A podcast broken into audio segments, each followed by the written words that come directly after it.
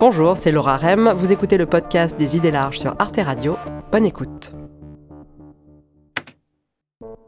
Il y a un truc qui m'a marqué pendant la pandémie, c'est l'apparition des enterrements Zoom. Comme les cortèges funéraires étaient réduits au strict minimum, la plupart des proches du défunt étaient obligés de suivre la cérémonie derrière un écran en streaming. Et je me suis demandé ce que ça avait produit comme effet le fait de ne pas pouvoir avoir cette décharge émotionnelle collective, de ne pas pouvoir avoir ce moment cathartique tous ensemble, dans quelle mesure ça avait perturbé le processus de deuil. Voilà quelques-unes des questions que j'ai voulu poser à la philosophe belge Vinciane Després, parce qu'elle a beaucoup travaillé sur cette question du deuil, mais en le prenant par un biais très original, puisqu'elle s'est intéressée aux personnes qui ne font pas leur deuil justement. Les gens qui entretiennent des relations très vivantes et parfois surnaturelles avec leurs défunts. Après tout, pourquoi pas? Et si on faisait pas son deuil?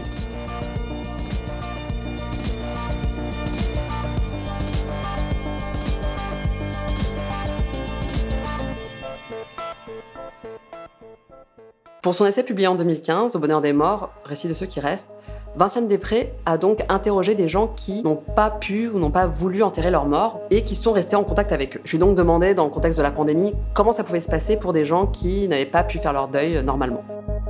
Quand il y a une absence de rituel, quand il y a une absence de soins donnés aux morts dont on ressent que ça fait partie de l'obligation des vivants à leur égard. Dans beaucoup de cultures, ça fabrique des fantômes. La très jolie définition que donne Grégory de Laplace, donc qui est quand même un bon spécialiste en fantômes, en anthropologie, c'est de dire un fantôme finalement c'est un être en attente de qualification. Et ces fantômes, en effet, réclament. Réclament soit qu'on retrouve leur corps, soit que des rituels soient accomplis, soit que des mécanismes de réparation soient mis en place à l'égard de ce qui leur était dû. Les fantômes réclament des rituels. Serons-nous capables d'en inventer de nouveaux pour remplacer ceux qui n'ont pas pu être accomplis? Pourquoi ces rituels sont-ils nécessaires? Pourquoi est-ce important, par exemple, à la mort d'un proche, de pouvoir se retrouver nombreux à son enterrement? Il y a plusieurs explications. Alors il y a des explications très fonctionnalistes où seuls les vivants sont bénéficiaires, où seuls les vivants seraient concernés par cette question. Hein, refaire du lien social, être consolé, euh, acter la présence de la mort, donc commencer le processus de deuil de façon convenable, etc. Et blablabla. Et je vais le dire et blablabla. Ben, finalement, il a, le mort, il n'a a rien à faire là-dedans, seulement d'ailleurs pourquoi il est venu. Hein, bon. En revanche, il y a une explication qui dit en fait, qu'est-ce qui se passe dans ces cérémonies d'hommage quand tout le monde, pas tout le monde, certaines personnes viennent prendre la parole? Très souvent, les différentes personnes qui viennent prendre la parole et dire Ah, tu te rappelles quand tu faisais ceci Oh, comme tu nous as bien fait rire Ou bien on se souviendra de toi pour ce que tu disais de ça. D'abord, on dit tu. Donc ça veut dire qu'on fait exister le mort pleinement et collectivement, mais surtout que la plupart des gens disent des choses que les autres ne savaient pas nécessairement. Et d'une certaine manière, en rassemblant tous ces discours, on va réunifier toutes les facettes en, en, redensifiant en quelque sorte la personne du mort. Et je pense que c'est quelque chose qui va préparer ce que j'appellerais le destin posthume du mort. Et chacun va repartir finalement avec un mort avec lequel il pourra vivre. Sa personnalité sera enrichie, densifiée, plus complète, qui fait que ce mort aura probablement une vie auprès des vivants qui sera d'une qualité. Allez, il y, a comme une promotion dans l'existence. Voilà. Alors tout à l'heure, vous disiez le, deuil et blablabla. Donc on sent bien que c'est pas ce qui vous intéresse. Alors, et même au-delà, on pourrait même dire vous avez une certaine résistance à peut-être une injonction au deuil ou au travail de deuil. Mais est-ce qu'on peut peut-être déjà définir de quoi on parle c'est quoi le deuil? En, deux mots. C'est le fait, d'accepter que le mort est mort et bien mort et qu'il n'existe plus. Hein, donc c'est prendre acte euh, de la réalité, d'une certaine manière. Et deuxièmement, c'est lentement, progressivement se détacher des liens aux disparus pour être capable de réinvestir de nouveaux objets. Et là, on trouve une vulgarisation de la théorie freudienne du deuil. On a tous entendu parler, par exemple, des cinq étapes du deuil la dénégation, la colère, le marchandage, la dépression et enfin l'acceptation. Et en fait, on applique ces phases-là à toutes sortes de situations, puisqu'on doit faire le deuil de son couple, de sa jeunesse, de ses ambitions, de ses idéaux. En réalité, la théorie de Freud sur le deuil est bien plus intéressante et subtile que la vulgate qui en est souvent tirée. La psychanalyste Laurie Lofer m'en a dit quelques mots. C'est ça qui est très intéressant dans la, théorisation freudienne, euh, c'est que on ne fait pas son deuil. Au moment de la mort de sa fille, sa fille Sophie, il est frappé par cette épreuve en 1920 et il dit aucun objet ne viendra substituer. Il n'y a pas de remplacement, il n'y a pas de restauration, il n'y a pas de réparation. Et c'est bien là qu'on voit qu'il n'y a pas de travail de deuil. C'est une perte sèche. C'est-à-dire qu'il y a un trou dans le réel. innommable. Voilà, on ne peut pas tellement en dire quelque chose. Donc il y a bien un moment où il faut trouver des points d'appui, des figures de bord pour border précisément euh, euh, le gouffre, faire en sorte que, ne tombe pas lui-même dans ce trou. Vinciane Després critique donc l'injonction d'une certaine doxa psychanalytique à accepter la mort d'un proche, mais elle critique aussi plus largement l'obligation d'accepter comme un fait indiscutable sa disparition totale, sa non-existence. Cette conception très laïque, très désenchantée, très matérialiste du mort comme non existant, de la mort comme néant, c'est une conception qui est très récente dans notre histoire. On la trouve, bon bah là, elle va émerger avec, euh, avec euh, Auguste Comte. Auguste Comte, c'est le philosophe qui a fondé le mouvement du positivisme au XIXe siècle. Pour lui, l'histoire va dans le sens de la rationalité scientifique pour s'éloigner de la spéculation métaphysique. L'État la médecine vont essayer de se débarrasser de tout ce que l'aspect, euh, de, tout ce que la religion tenait en quelque sorte sous sa coupe, que ce soit euh, dans les soins ou que ce soit dans le destin euh, de la conduite des âmes. Cette conception qui est tellement récente et qui en plus est tellement minoritaire dans le monde, au nom de quoi est-ce que les psys prétendraient-ils l'imposer à leurs patients en deuil en leur disant vous devez accepter que le mort n'est plus et qu'il est vraiment mort et qu'il n'est plus là. Cette question, elle n'est pas définitivement résolue pour les gens. Les gens ne vont pas nécessairement euh, prendre acte du fait que le mort n'est plus là euh, et que parce qu'il est matériellement disparu, il n'a plus aucun effet sur les vivants. La théorie du deuil, d'une certaine manière, entrave cette possibilité. Elle conclut un peu vite à la manière dont il faut percevoir le mode d'existence, le mode de présence, le mode de relation qu'on peut avoir avec les morts. Cette injonction à faire le deuil, on peut considérer qu'on la retrouve dans le droit du travail, dans le fait qu'on dispose de trois jours de congés rémunérés après la mort d'un membre de la famille.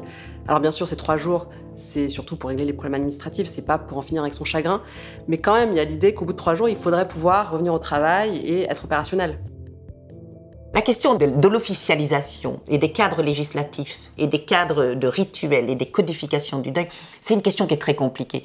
En fait, c'est Geoffrey Guerer qui, va très très bien l'expliquer.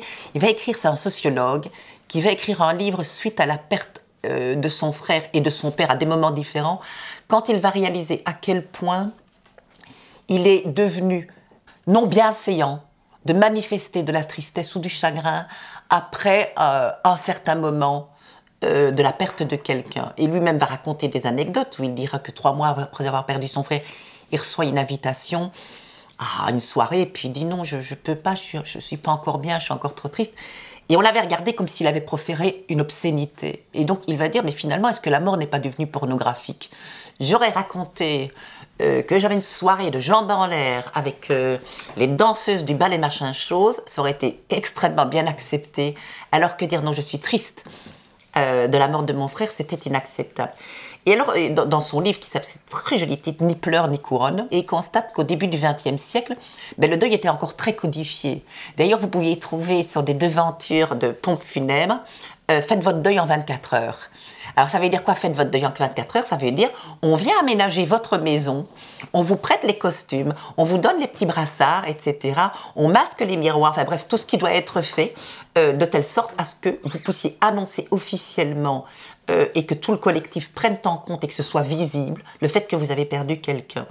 Alors j'ai trouvé un extrait du nouveau savoir-vivre universel dans toutes les circonstances de la vie, date de 1881. Le deuil le plus lourd revient à la veuve. Il est de deux ans, un an de grand deuil, six mois de deuil ordinaire et six mois de demi-deuil. Les gants de peau, les ornements de jet ne sont pas admis. Les cheveux doivent être arrangés simplement et non bouclés. Pour le demi-deuil, la lingerie est blanche brodée en noir et blanc. Au reste, le noir et blanc est plus deuil que le gris et le violet est pendant la période du deuil ordinaire, un déshabillé blanc avec ruban noir est parfaitement autorisé.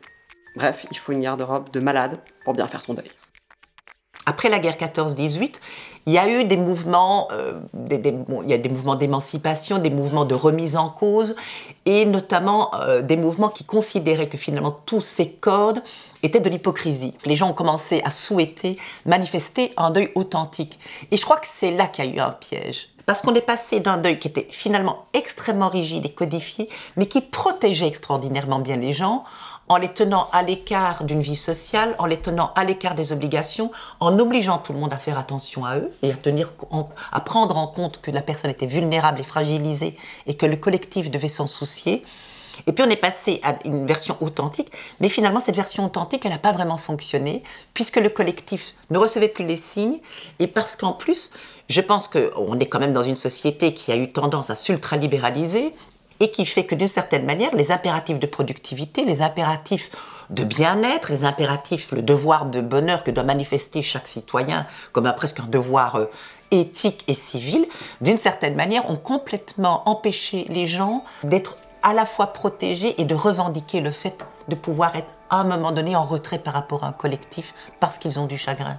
Aussi bien une certaine vulgate freudienne sur le travail de deuil que les impératifs néolibéraux de bien-être et de performance économique poussent à accepter relativement rapidement la perte d'un proche.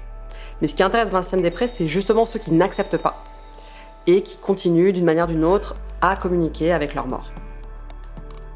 Mais alors, ces morts qui ne disparaissent pas, où sont-ils? C'est certain que les morts ne sont pas au cimetière. Et il y a même certains qui vont me dire, si on les met au cimetière, c'est parce qu'on sait bien que là, ils ne seront pas, et qu'après, on va pouvoir déterminer une place où on les retrouvera. Il y a énormément de gens qui, d'une certaine manière, vont euh, plus largement faire une place aux morts. Alors faire une place, ça peut être avoir des lieux de rendez-vous, ça peut être un lieu où on sait qu'on peut, on sent qu'on peut le retrouver, on, ne sait pas pourquoi. Les gens vont jamais vous dire c'est parce qu'il est là réellement. Il n'y a personne qui vous dira ça. Mais faire une place aux morts, c'est aussi faire, je pense, et là on retrouverait peut-être une définition plausible ou du processus ou du dispositif qu'on met en place pour, euh, d'une certaine manière, euh, accomplir un deuil. Parce que je crois que c'est des questions d'accomplissement c'est de se dire quelle est la bonne place que le mort réclame. Au fur et à mesure que les mois passent, le mort va prendre une place qui est de mieux en mieux circonscrite et à partir de laquelle il ne devient plus trop envahissant. Savoir où sont les morts et quelle place les gens leur donnent, c'est l'objet de son essai de 2015 sur les morts. Et ce livre peut paraître un peu étonnant dans l'œuvre de Vinciane Després, puisqu'elle a surtout écrit sur les animaux. Elle est spécialiste d'éthologie, l'étude du comportement des animaux. Mais ce qui est marrant, c'est que finalement, sa méthode d'enquête et les questions qu'elle pose sont assez proches, que ce soit pour parler des morts ou des animaux. Et d'ailleurs, elle le dit elle-même, elle a cherché à faire une éthologie des morts.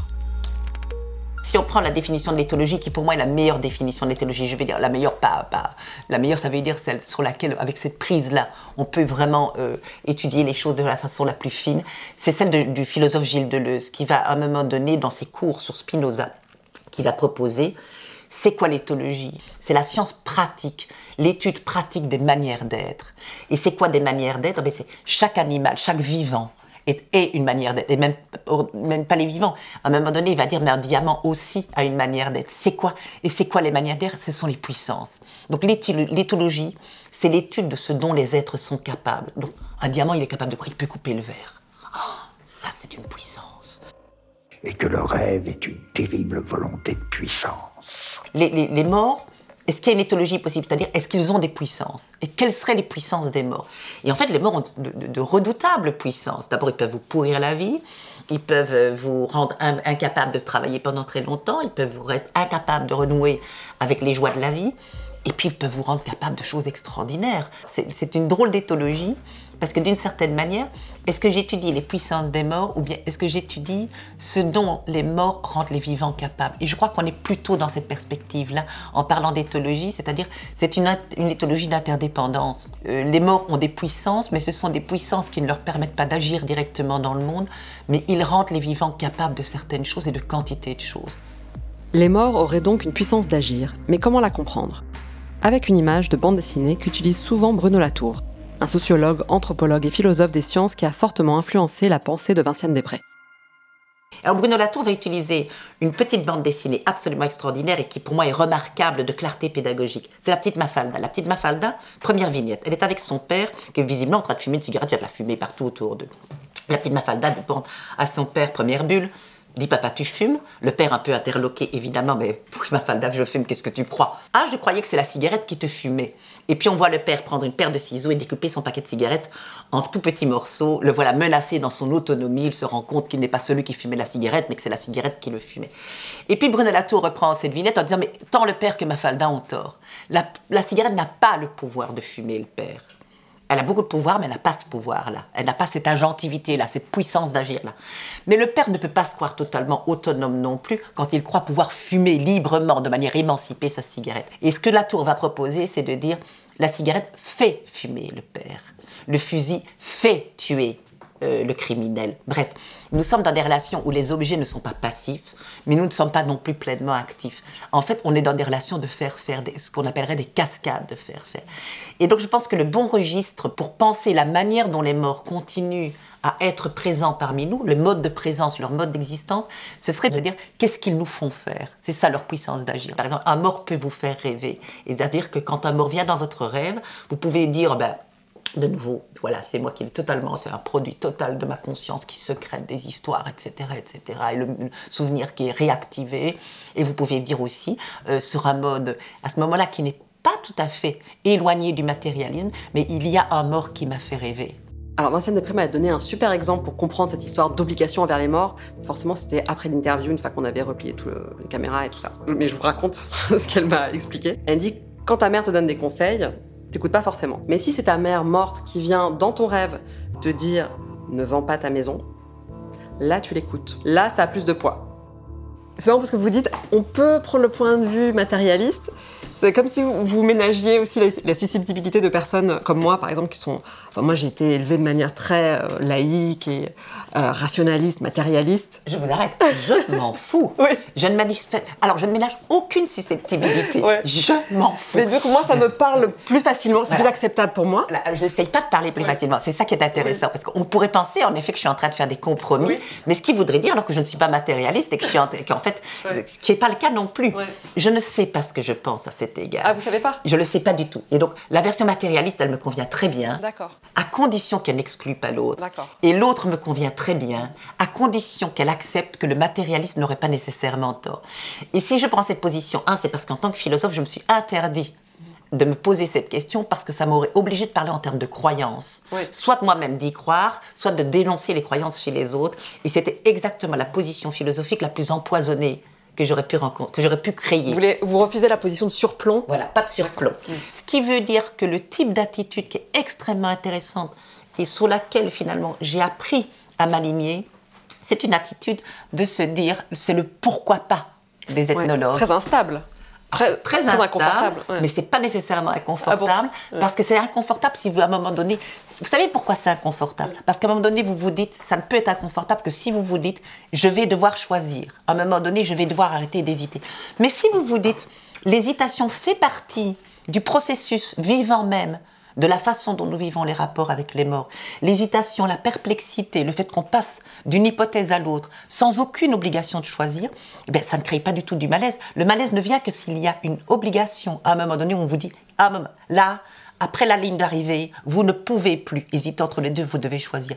Moi, par exemple, qui suis plutôt donc euh, athée, mais en fait, je me suis rendu compte que dans la vie de tous les jours, je vois des signes, j'interprète. Je suis pas si rationnelle que ça. Et euh, à l'inverse, les gens que dont vous que vous avez rencontrés qui communiquent avec leurs morts sont quand même aussi un peu sceptiques, un peu hésitants, sont pas non plus euh, complètement euh, sûrs d'eux, et qu'en fait c'est plutôt un continuum. C'est un continuum avec, euh, avec la possibilité de voyager dans le continuum. Donc c'est pour ça que je dis les gens qui sont à l'aise, et la plupart sont à l'aise avec ça, d'une certaine manière, ils passent d'une interprétation à l'autre, au lieu d'être polarisés selon rationalité ou, euh, enchantement, pour le dire selon les mots euh, habituellement choisis pour ce genre de choses. euh, ils sont justement sur un continuum et ils glissent de l'un à l'autre. Et certains jours, ils vont avoir plutôt tendance à se dire Mon maman était quand même là et c'est quand même chouette qu'elle soit revenue. En plus, elle m'a rudement bien aidé pour ce coup-là. Le conseil était vraiment judicieux. Ou elle m'a aidé à retrouver le bijou que j'avais perdu alors que j'avais regardé 15 fois dans ce tiroir qu'il n'y était pas. Je me demande même si elle n'y a pas remis elle-même. Enfin bref. Et, ils savent et ils le disent eux-mêmes en riant doucement. La pandémie nous a empêchés de prendre soin de nos morts, d'accomplir les gestes et les rituels qui sont nécessaires au deuil. Pour Vincent Després, la question est de savoir si notre culture moderne saura fabriquer des fantômes, et si c'est souhaitable qu'elle le fasse. Pour elle, c'est potentiellement un mécanisme de réparation intéressant qui permet de trouver une bonne place pour les morts. Trouver une bonne place, dans le sens littéral ou figuré, ce qui est bien avec elle, c'est qu'on n'est pas obligé de trancher. Merci d'avoir écouté le podcast des idées larges. Pour découvrir d'autres épisodes, rendez-vous sur toutes les plateformes de podcast ou sur arteradio.com. Et pour regarder l'émission originale, retrouvez-nous sur arte.tv ou abonnez-vous à la chaîne YouTube. À bientôt!